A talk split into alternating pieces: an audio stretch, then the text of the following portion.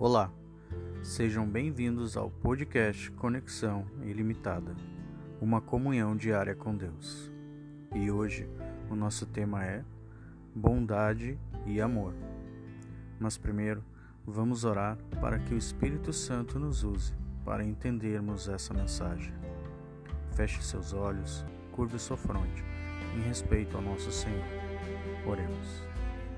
Pai nosso que estás no céu, abençoe, Senhor, a cada pessoa que agora escuta a tua mensagem, que através do Espírito Santo possamos entender o tema de hoje. É o que te pedimos e agradecemos. Em nome de Jesus. Amém. Bondade e amor. Veja o que diz na Bíblia, no livro de 1 João, capítulo 3, versículo 16. Nisto conhecemos o que é o amor.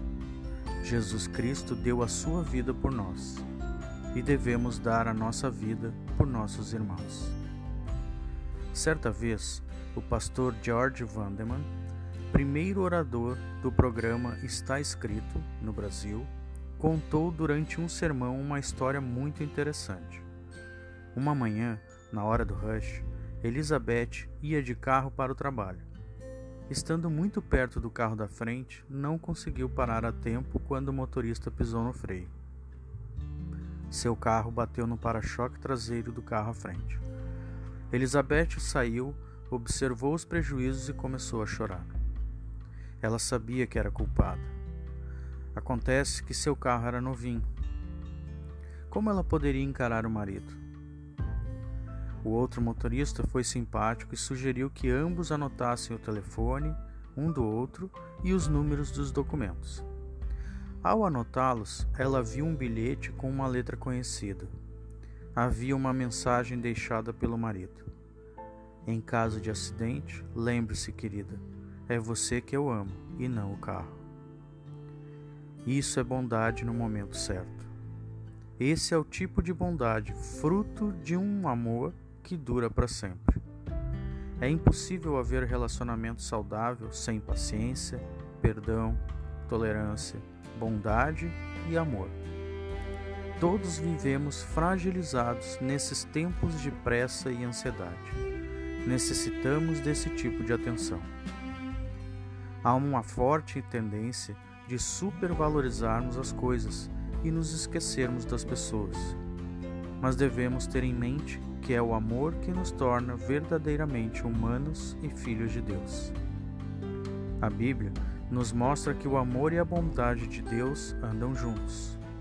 Há muito que o Senhor me apareceu, dizendo: Porquanto com amor eterno te amei, por isso com benignidade te atraí. Está escrito em Jeremias, capítulo 31, versículo 3. Portanto, irmãos, o amor significa entrega incondicional. Quem vive esse amor vive em estado constante de perdão. Esse sentimento é espelhado no maior ato de entrega que este mundo já conheceu. Deus doando o próprio Filho para a salvação do pecador.